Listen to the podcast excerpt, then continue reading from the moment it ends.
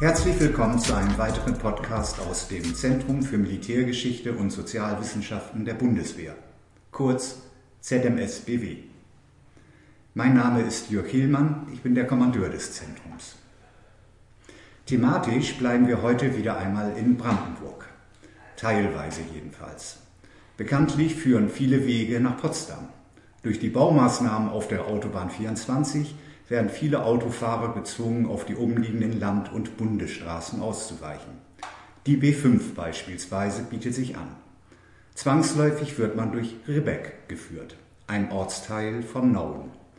Ribbeck mit seinem Schloss bot Theodor Fontane Inspiration für ein wunderschönes Gedicht, welches als das beliebteste Gedicht gilt. Herr von Ribbeck auf Ribbeck im Havelland. Fontane, der die gesamte Mark Brandenburg bereiste, hat uns auch mit seinem Werk Wanderung durch die Mark Brandenburg ein weiteres wichtiges und zugleich schönes Werk hinterlassen. Theodor Fontane wurde am 30. Dezember 1819 in Neuruppin geboren und verstarb am 20. September 1898 in Berlin, wo er auch beerdigt wurde.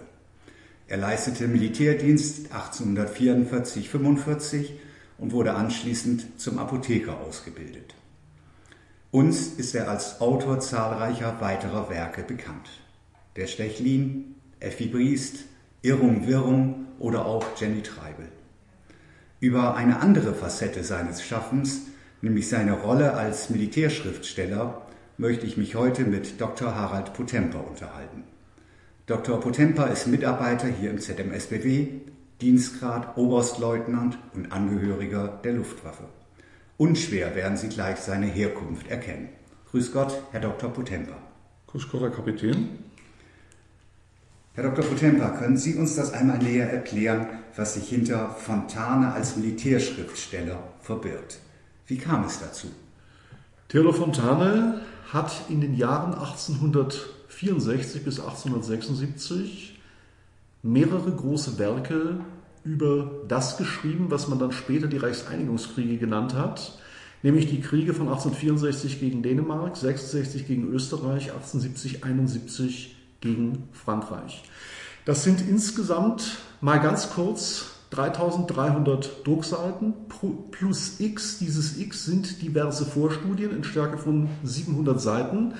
Das heißt, wir reden hier über knappe 4000 Seiten Militärschriftstellerei im Sinne von, er hat über den Krieg geschrieben.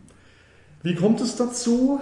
Ganz formal, er hat einen Auftrag, modern gesagt einen Verlagsvertrag angenommen, abgeschlossen mit der Königlich Preußischen Hofdruckerei.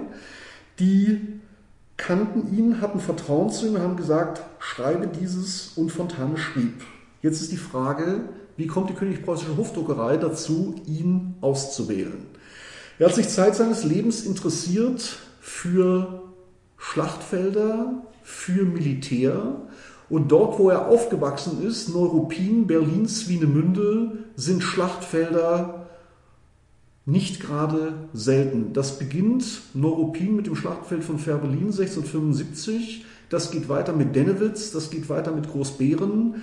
Während seiner Apotheker-Lehrzeit weiter mit Leipzig, mit Großgörschen, mit Lützen und sein erstes Werk, Männer und Helden, acht Preußenlieder, beschreibt in lyrischer, schöner Art insgesamt sechs preußische Generale aus dem 17. und 18. Jahrhundert, einen Major und er hat angefangen zu diesem Zeitpunkt die ersten Studien, die ersten Bände seiner Wanderung durch die Mark Brandenburg, wo die Königpreußische Hofdruckerei wusste, er kann Landschaft beschreiben, die Herrensitze beschreiben, die Schlösser beschreiben, natürlich auch militärische Schauplätze, zum Beispiel, allerdings erst in einem späteren Band, eine Geschichte der Neuruppiner Garnison. Das heißt, dieser Theodor Fontane hat bereits einen gewissen Ruf als Lyriker, als Schriftsteller, als Reiseschriftsteller, als Redakteur, sodass man ihn damit betraut.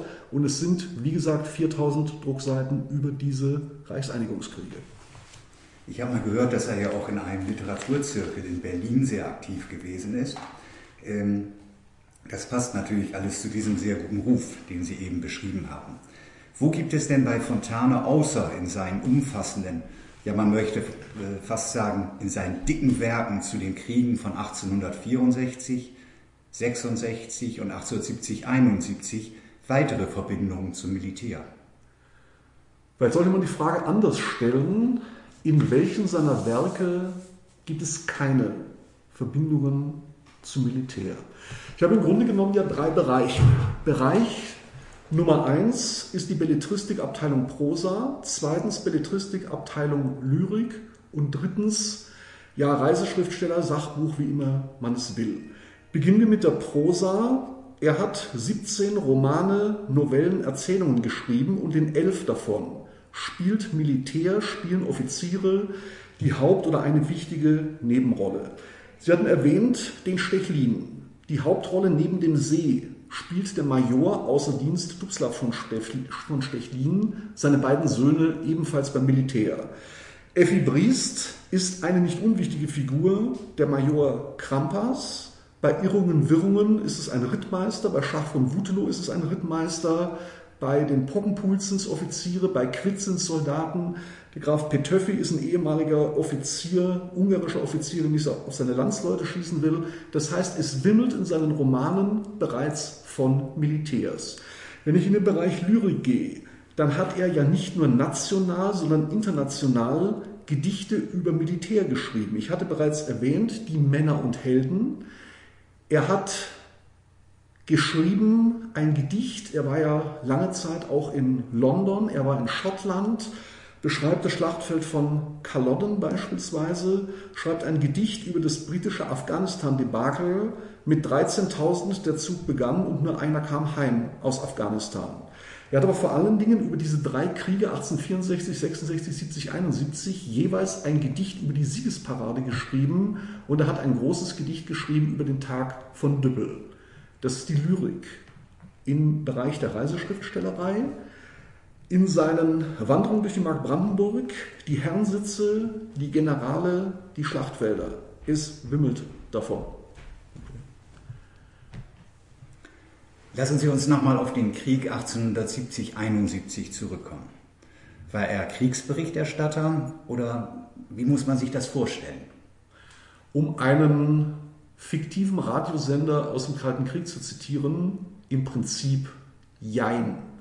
Er ist Kriegsberichterstatter in dem Sinne, als er über den Krieg Bericht erstattet und darüber schreibt. Er tut aber weit mehr.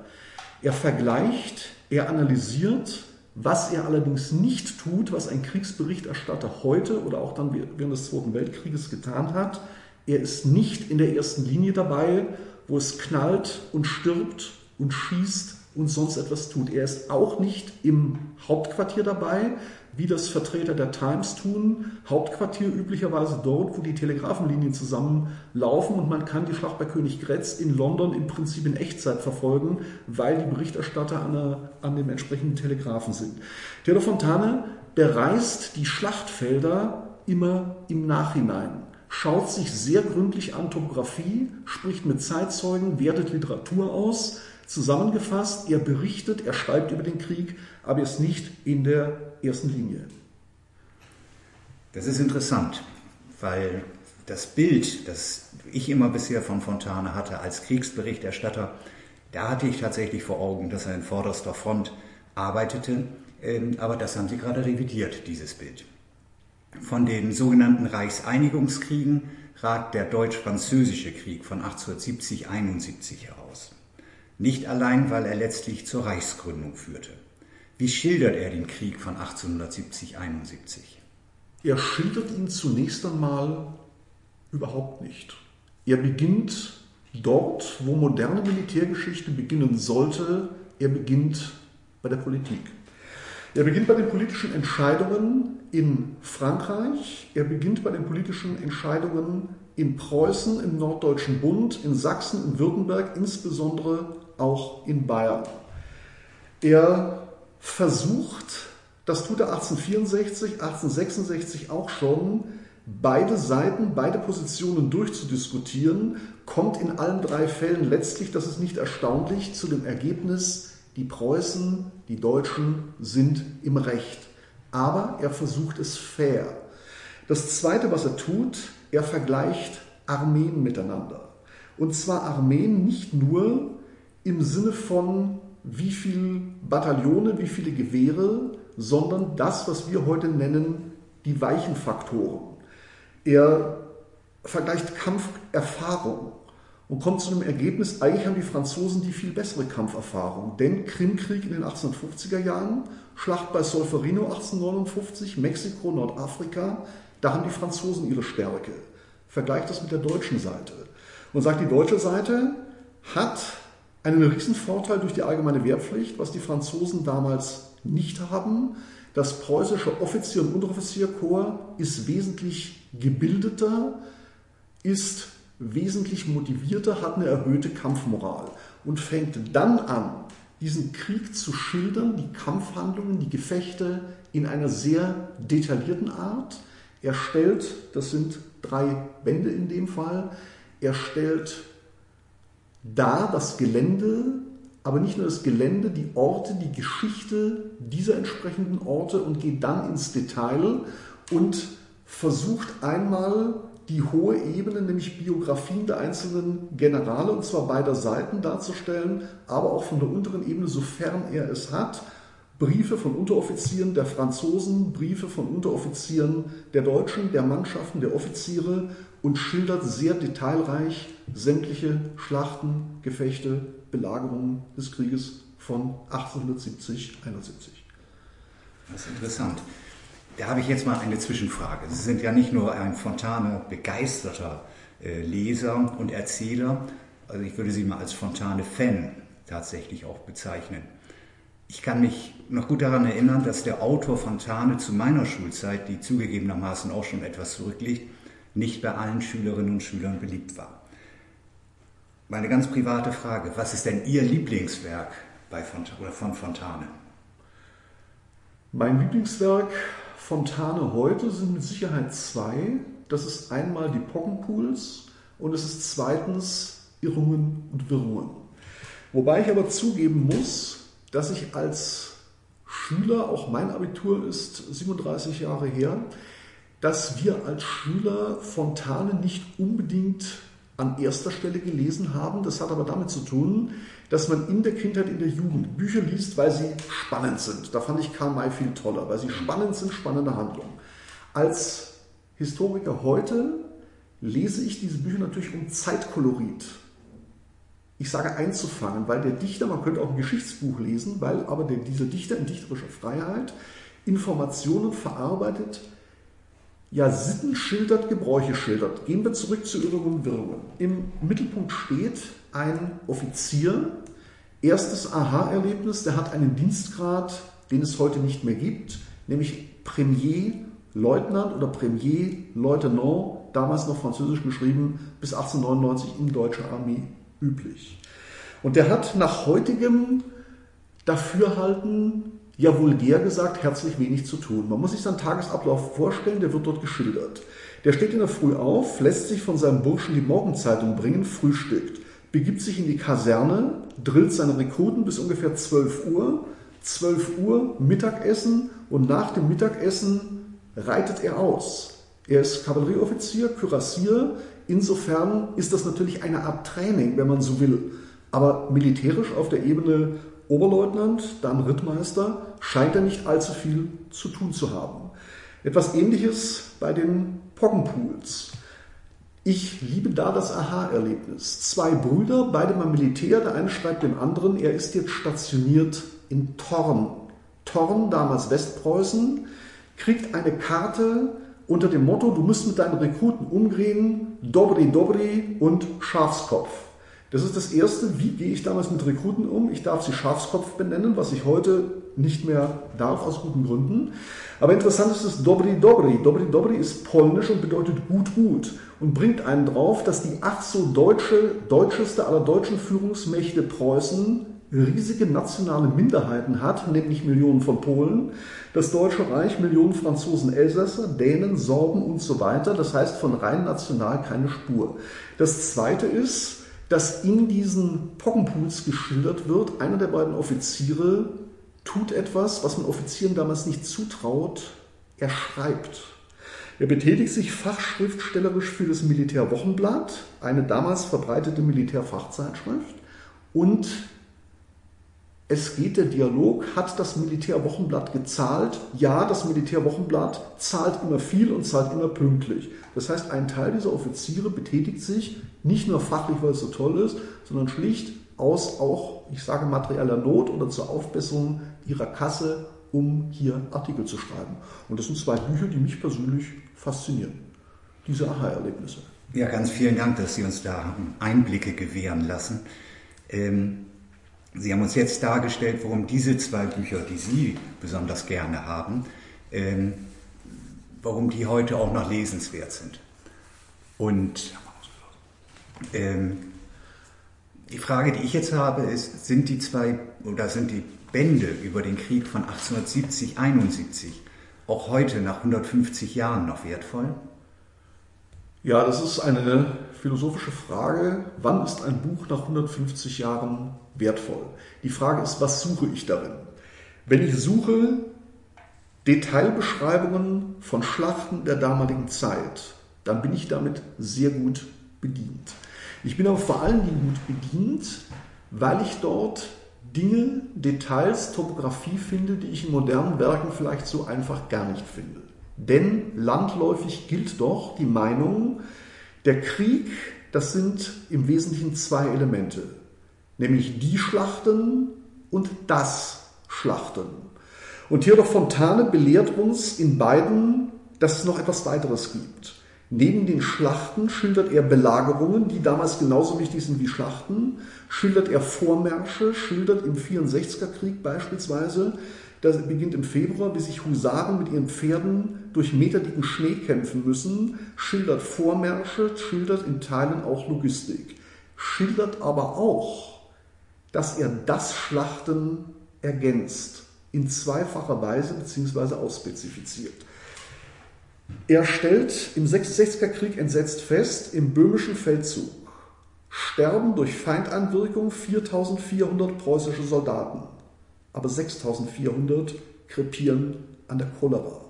Und das ist etwas, was wir uns klar machen sollten. Bei all diesen Kriegen bis weit ins 19. Jahrhundert hinein sterben wesentlich mehr Soldaten an Krankheiten, an Seuchen, an Geschlechtskrankheiten als jemals durch Feindanwirkung, das gehört dazu. Seine genaue Beobachtungsgabe wusste ich ehrlich gesagt so auch nicht. Er stellt entsetzt fest, sein eigener Sohn steht im Feld, er stellt entsetzt fest, das Verhältnis in der preußischen Armee zwischen Offizieren und Mannschaften, und ich vermute, er hatte Unteroffiziere eingerechnet, das Verhältnis zwischen Offizieren und Mannschaften beträgt 1 zu 50. Das Verhältnis bei den Verwundungen beträgt Offizier zur Mannschaft 1 zu 20 und das Verhältnis bei den Gefallenen beträgt 1 zu 13. Das heißt, während des Krieges kommen auf einen toten Offizier 13 Mannschaften. Das ist deutlich höher als das Verhältnis zwischen Offiziermannschaften. Das heißt, gerade die Offizierverluste in diesem 70er Krieg sind dramatisch hoch. Die ja, ich sag nicht fallen wie die Fliegen, sind hoch zu Ross vor ihrer Truppe und es betrifft nicht nur die Oberleutnante, die Hauptleute, das geht bis zum Oberst, bis zum General vor der Front hier dabei im Felde erschossen. Und er ist entsetzt darüber, weil natürlich auch sein eigener Sohn dort im Feld steht. Und das sind Dinge, die kann ich aus Fontane lernen, auch wie wichtig es damals ist, er listet nach jeder Schlacht Verluste auf, hüben wie drüben. Und was damals wichtig ist, die Trophäen, sprich gefangen oder erbeutete Kanonen, Fahnen, Feldzeichen. Das wird alles genau aufgelistet. Diese Detailreichtum, wenn ich mich dafür interessiere, das kann ich nach 150 Jahren dort sehr gut rauslesen. Ja, vielen Dank. Fontane schilderte in seinem letzten Kriegswerk auch die Kaiserproklamation im Spiegelsaal zu Versailles am 18. Januar 1871. Was gab er diesem neuen Kaiserreich mit auf den Weg oder beschreibt er lediglich das Ereignis? Also das sind zwei Elemente. Zunächst einmal beschreibt er das Ereignis selbst, aber in einer Detailfülle, wie ich es so noch nicht gesehen habe oder gelesen habe. Das beginnt nämlich damit, es ist bekannt, man nutzt den Spielsaal im Schloss zu Versailles. Sämtliche deutschen Könige oder Stellvertreter kommen her. Es gibt Fahnenabordnungen, aber Fontane, man wählt die preußischen Fahnenabordnungen so aus, dass jeweils die Regimenter oder Truppenteile, bei denen dieser König Wilhelm, später Kaiser Wilhelm I., selbst gedient hat oder sie kommandiert, die stehen an erster Stelle. Und er kann quasi symbolisch zunächst einmal seine Fahnen seiner Truppenteile betrachten. Der Mann ist Jahrgang 1897, hat auf dem Schlachtfeld von Leipzig 1813 sein Eisernes Kreuz bekommen. Er schildert die Predigt, konkret den 21. Psalm, Danklied für den König, für die dem König von Gott verliehenen Wohltaten und Siege. Und dann ist die Kaiserproklamation. Damit endet aber sein Buch nicht. Sein Buch endet mit einmal einem der drei Gedichte zu den Siegesparaden und es endet mit der Predigt, die der Feldprobst damals hält. Bei den Gedichten ist eines interessant. Alle drei Siegesparaden, 1864, 66, 71, beginnen am Brandenburger Tor, enden unter den Linden vom Denkmal von Friedrich dem Großen. 1864 liest sich das so, der ganze Waffenblitz macht Halt vor König Fritz, der lüft den Hut, konzidiere, es war gut. 1871 liest sich das völlig anders.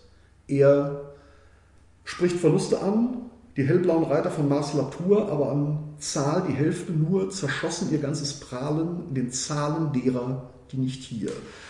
Und das Ganze macht Halt vor des großen Königs ernster Gestalt. Der neigt sich leise in den Bug und sagt Bonsoir, Monsieur, nun ist es genug. Das war die dritte Siegesparade. Jetzt haltet Friede. Und auch der Feldprobst endet seine Rede, sein Gebet. Das hat deine große Barmherzigkeit uns weit über Bitten und Verstehen gegeben, ein wiedergeeintes, großes deutsches Vaterland, ein Bollwerk des Friedens, ein Hort der Freiheit und des Rechts. Und so bleibe es in aller Zeit. Und damit schließt Theodor Fontane. Und die Warnung bei seinem Gedicht Siegesparade 1871, dass hier dieses neue Reich in eine sehr, ich sage mal, deutsch tümelnde nationalistische Richtung abdriftet, die Warnung ist rauszulesen und diesen Zauber dann im Kaiserreich macht Fontane nicht mehr mit. Und das kann man sehen, der berühmte damals Oberstleutnant heißt ab 1899 Oberstleutnant. Warum? Weil es alle zehn Jahre eine Aktion gibt, rettet den deutschen Sprech. Motto, bereinigt unsere schöne deutsche Sprache von Fremdworten. Und wenn man Frankreich nach dem 70er Krieg als den Erbfeind erklärt hat, sich ausgewachsene Professoren darüber streiten, ob es Karl der Große und Charlemagne heißt, dann ist es extrem peinlich, wenn in der preußischen Armee es einen Premierleutnant gibt und danach gibt es eben nur noch einen Oberleutnant, einen Leutnant und eben einen Oberstleutnant. Zuletzt gibt es natürlich noch eine besondere Geschichte über den Kriegsberichter, den Kriegsbeobachter Theodor Fontane. Man könnte ihn ja fast salopp als Schlachtenbummler bezeichnen. Sei diese beobachtende Tätigkeit eigentlich ganz gefahrlos? Und vielleicht schildern Sie uns auch nochmal, wie Theodor Fontane konkret seine Arbeiten angefertigt hat. 1870, man muss sich das vorstellen, er kommt im Oktober auf die Idee, nach Frankreich zu reisen. Der Krieg dauert noch an und es macht auch klar, wie dieser Krieg 1870, 71 geführt wird. Das sind keine geschlossenen Frontlinien wie im Ersten oder Zweiten Weltkrieg. Es stehen Armeen, aber es gibt riesengroße Lücken. Dieser Theodor Fontane reist nach Frankreich, ausgerüstet mit Papieren für die preußische Armee, hat dummerweise einen Revolver dabei und will eigentlich auf den Spuren der Jungfrau von Orléans, nämlich von Jeanne d'Arc, wandeln, ihre Stätten anschauen und wird dort verhaftet als vermeintlicher preußischer Spion, wird eingesperrt, es droht ihm zunächst Jahre Haft, möglicherweise ein Todesurteil, er wird durch halb Frankreich gekarrt und schlussendlich auf preußischem Druck wieder freigelassen. Insofern ist es in gewissem Sinne natürlich gefährlich was dort passiert ist. Interessant ist, und das sind seine Vorstudien, nämlich Erlebtes Kriegsgefangenen 1870-71. Er kommt in Kontakt mit ganz vielen kriegsgefangenen Deutschen. Er, ja, ich sage nicht verbrüdert sich, er kann ja nun fließend Französisch und er kann fließend Englisch und äh, hat immer wieder Kontakt mit der einheimischen Bevölkerung, deren Söhne im Feld steht. Sein Sohn steht im Feld, ihm wird angekreidet, er hat die Franzosen eigentlich viel zu gut dargestellt. Aber dieses Husarenstück, dass er eben dort eingesperrt wird und wieder freigelassen wird, ist eine der berühmten Geschichten aus dem Krieg 1870-71. Insofern ist es nicht ganz ungefährlich, was er tut. Die Frage ist natürlich, wie arbeitet Theodor Fontane grundsätzlich? Theodor Fontane zieht nicht ins Feld im Sinne von Krieg, sondern er ist bewaffnet, ausgerüstet vor allen Dingen mal mit einem oder mehreren Notizbüchern. Es sind 67 Stück davon erhalten. Die Universität Göttingen wertet die aus, hat sie online gestellt. In diese Notizbücher trägt er ein seine Gedanken, in diese Notizbücher trägt er ein seine Skizzen von Schlachtfeldern, von Schlössern und er trägt ein das, was er aus der Presse ausschneidet und einklebt kommt nach Hause, schreibt aufgrund dieser Notizen seine Werke und zieht die entsprechende Literatur zu Rate. 1864 hat es uns nicht verraten, 1666 und 7071 führt er auf ein Quellenverzeichnis. Das sind nicht weniger beim 66er Krieg als 55 Bücher und zwei Dutzend Zeitungen und Zeitschriften. Beim 70er Krieg sind es 66 Bücher, zwei Dutzend Zeitschriften englischer, französischer und deutscher Provenienz. Und er bemüht sich, sämtliche ihm zugänglichen Generalstabswerke nach dem 66er Krieg, das preußische Generalstabswerk, das österreichische Generalstabswerk, bayerisches Generalstabswerk, Berichte der Hannoveraner Armee heranzuziehen, plus die erschienene Memoirenliteratur. Und das gleiche gilt für den 70er Krieg. Er hat die französischen Memoirenwerke, die französischen Werke des französischen Generalstabs, die des deutschen Generalstabs. Er schreibt hier wirklich aufgrund von gedruckten Quellen entsprechend seine Werke. Die Basis sind seine Notizen und Notizbücher, die er angefertigt hat. Ja, vielen Dank, Herr Dr. Futempa, dass Sie uns nochmal seine Arbeitsweise auch so intensiv dargestellt haben. Das war alles sehr interessant. Haben Sie vielen Dank für Ihre Ausführungen. Vielleicht ist es uns zweien ja gelungen, unseren Zuhörerinnen und Zuhörern etwas Appetit auf Theodor Fontane zu machen. Das würde uns jedenfalls sehr freuen. Ich darf mich von Ihnen, liebe Zuhörerinnen und Zuhörer, verabschieden. Ich danke Ihnen sehr herzlich fürs Einschalten und freue mich, wenn Sie alsbald wieder unsere Hörgäste sind. Alles Gute, bis zum nächsten Mal. Auf Wiederhören, Ihr Jörg Hielmann.